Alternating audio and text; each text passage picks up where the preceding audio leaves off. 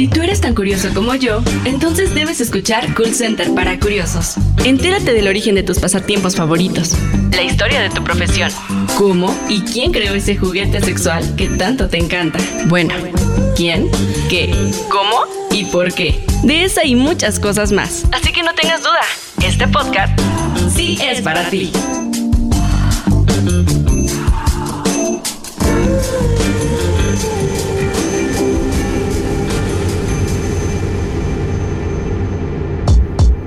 Baja California y Baja California Sur. Dentro de las diversas hipótesis que existen sobre el origen del nombre de estos estados, la más aceptada es que los españoles los nombraron a partir de un lugar imaginario, estos mencionados en una novela de caballería de García Rodríguez de Montalvo, Las Sergas de Esplandián. En dicha novela existía una isla con ese nombre.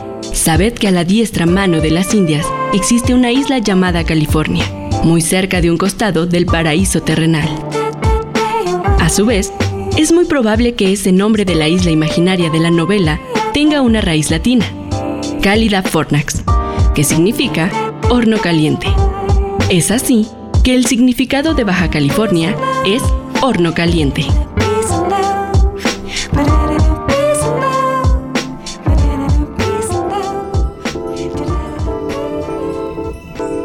Curiosos, ¿cómo están? Yo soy Erika Guido y estamos iniciando el primer episodio de la segunda temporada de Cool Center para Curiosos.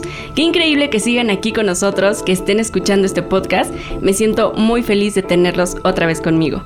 Primero quiero recordarles nuestras redes sociales porque este podcast ya tiene su Instagram propio. Síganos como arroba Cool Center para Curiosos y a mí como arroba Erika y más.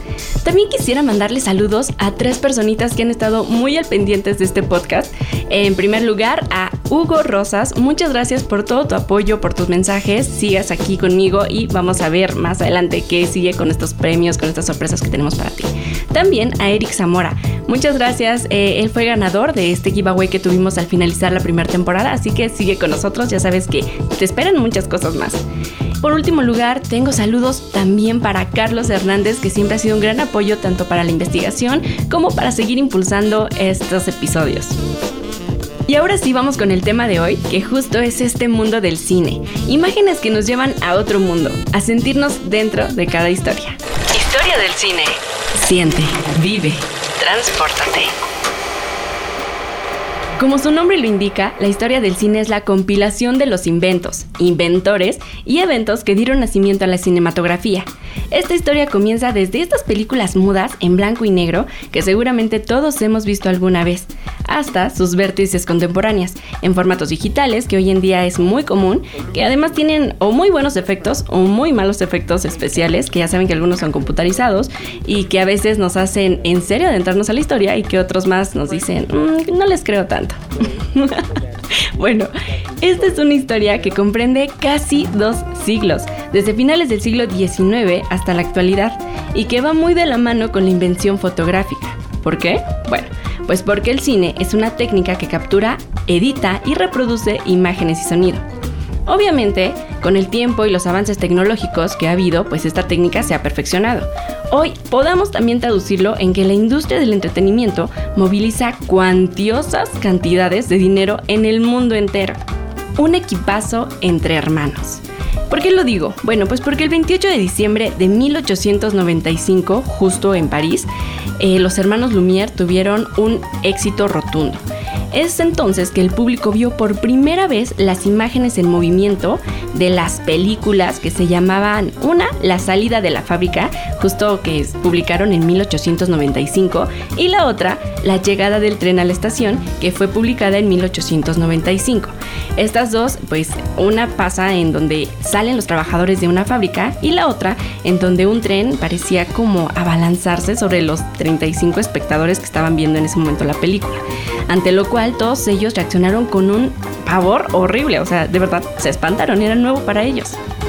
Como les comentaba, los hermanos Lumière habían rodado este cortometraje en blanco y negro ante los portes de su fábrica. Solo pues algunos segundos duraron, digo, tampoco fueron películas largas, como les comento, son cortometrajes. Y además en ellos pues se ven el portón de los trabajadores, hombres y mujeres que salen al fin de la jornada de los predios de una fábrica. También se ve un perro que no tiene amo y que también se pasea entre la gente. Se trata de los primeros protagonistas en la historia del cine. Imagínense, qué honor, ¿no? Qué orgullo. bueno, también hay que decir que los hermanos Lumière no fueron los primeros que proyectaron imágenes así. Independientemente de ellos, en Estados Unidos, en Gran Bretaña y Alemania se habían utilizado ya otros tipos de proyectores de imagen. No obstante, son los hermanos Lumière los padres del cinematógrafo, la tecnología que marca el nacimiento del cine en 1895. Primeras pelis.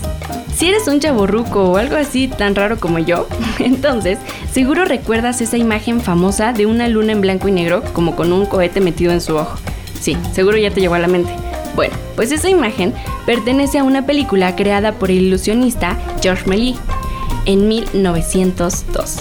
Además, esta la llamó Viaje a la Luna y fue un prodigio de la época, ¿eh? estuvo muy, muy llamativa para todo el público. En ella hizo uso de maquetas, una filmación a través de un acuario, colocó imágenes y otros efectos. Para él, era la primera gran comedia de magia cinematográfica. Es importante mencionar que en 1896 viajó a Inglaterra y ahí adquirió un invento similar al de los hermanos Lumière. Este fue el biscopio de Robert William Paul. Y una más. La primera película sonora de la historia fue El cantor de jazz, esta fue estrenada en octubre de 1927 y dirigida por Alan Crossland. Imagínense, o sea, estas son las primeras tanto en movimiento como en sonido. Yo creo que son las más relevantes. Qué importancia de haber participado en ellas y que todavía se sigan nombrando por ser un invento tan innovador en aquella época. Y aquí concluyo con la historia del cine, pero hay mucho más. Vamos con... ¿Vamos?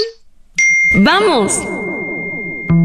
Puebla estado perteneciente a los Estados Unidos mexicanos. Su nombre está en un informe de Fray Toribio de Benavente, llamado Ensayo de la Puebla de Los Ángeles. Este data de 1531. El significado, población. Con relación a su fundación, algunos expertos aseguran que fue el 16 de abril de 1531, pues ese día fue cuando se celebró la primera misa. Otros sostienen que fue entre el 28 y 29 de septiembre del mismo año pues en esos días la reina Isabel firmó la cédula que ordenaba la formación de un pueblo de españoles en la provincia de Tlaxcala, que en aquel entonces era lo que hoy conocemos como este hermoso estado llamado Puebla.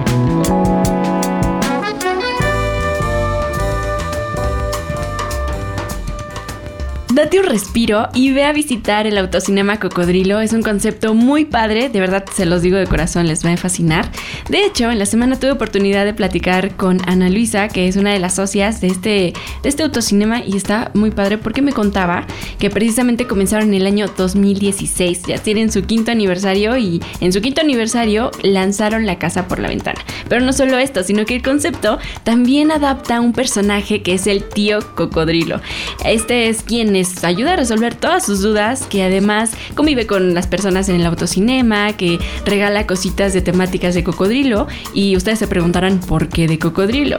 Pues también nos contaron que esta es una historia muy padre porque resulta que esta, esta socia, una de los cuatro socios, vivía en Puebla cuando era muy chiquita pero le contaban que en la Ciudad de México habían pues taxis que estaban pintados entre un color verde con algunos cuadritos de color blanco y también un poquito de negro, entonces les decían cocodrilos. Ella imaginaba que en verdad las personas iban en un cocodrilo, o sea, que ahí se transportaban. Entonces, pues esa imaginación de niña fue lo que la llevó a transmitirlo o a revolucionarlo en este autocinema, que no solo es un autocinema cualquiera, sino que precisamente te hace viajar a este mundo de los reptiles. Y déjenme contarles también que el día del cumpleaños del tío Cocodrilo hacen un fiesta, no, no. Hay descuentos, hay promociones, hay visitas también a galerías, o si no galerías, van a visitar el autocinema. También, eh, ¿qué más? Les puedo contar que caben de 70 a 90 carros. El lugar es muy grande, está muy bonito, pero no es un autocinema como, como cualquiera. También adelante hay camastros. Para que si tú vas a pie, no hay discriminación, ¿eh? O sea, no es que no tienes carro, no puedes ir nada. Aquí, si vas de pie, también hay camastros muy cómodos donde puedes quedarte, traerte tu cobijita. Incluso hay quienes se van en pijama. O sea, qué padre, porque puedes llevar tu mameluco, puedes tus pantuflitas, incluso tu muñeco de peluche favorito y ahí estar como en tu casa. Que precisamente es uno de los objetivos de Ana Luisa, que nos contaba que ella lo que quería era trascender en la vida de los niños jóvenes, pero también a los mayores. Que le dicen, oye, ¿no quieres tener hijos? Y ella piensa, pues no, porque la forma en que yo quiero trascender es que un niño recuerde cuando ya sea grande cómo fue Autocinema Cocodrilo, cómo fue su experiencia. Incluso llegan a rentar este lugar para cumpleaños de, de niños y de adultos.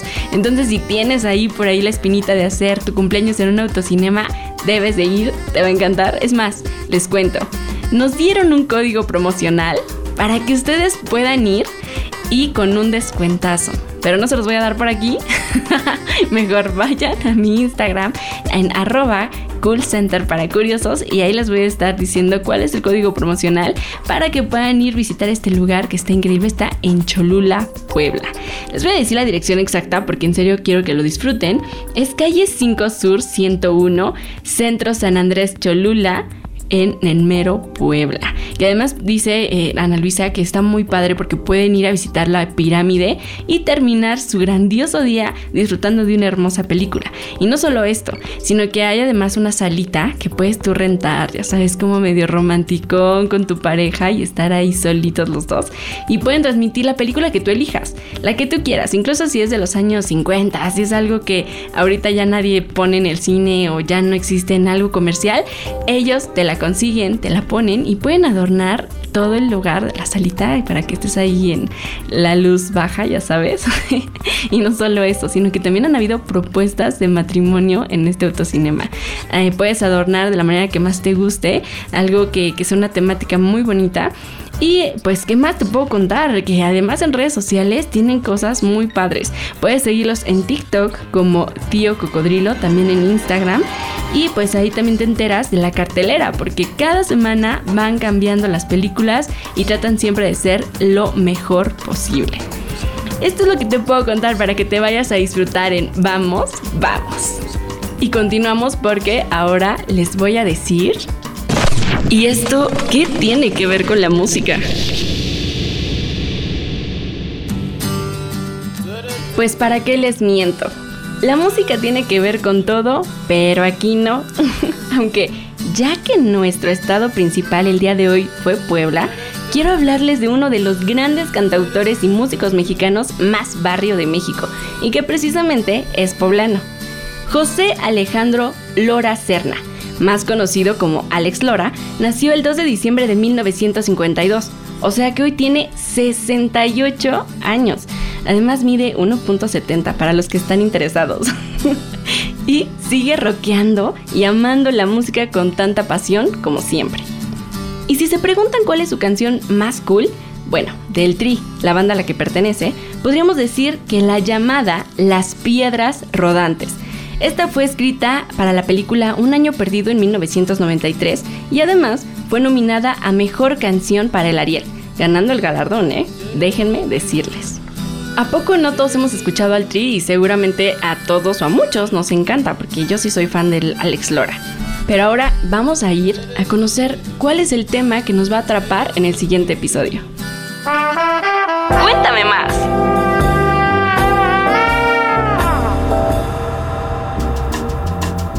¿A no sabías que masticar chicle puede contribuir a la prevención de caries? ¿Cómo? ¿Qué onda? Así es. ¿Quieres saber cómo, por qué o qué? Pues en el siguiente episodio, Mauricio Espinosa, un dentista reconocido, ya les contaré su increíble trayectoria, nos contará cómo es esto posible y muchos otros datos y curiosidades muy interesantes que te harán desear ir inmediatamente al dentista así que no te lo puedes perder. Nos escuchamos en el próximo episodio de... Y aquí concluimos con el primer episodio de la segunda temporada de Cool Center para Curiosos. Estoy muy emocionada de estar con ustedes de nuevo. No dejen de escucharnos y de seguirnos en redes sociales. Estoy en Instagram como arroba Erika y más y arroba Cool Center para Curiosos. Así que no olviden estar ahí pendientes de las promociones, de los códigos de promoción y también de otras sorpresas que les tengo por ahí. Esto fue Center para curiosos. Porque la curiosidad mató al gato.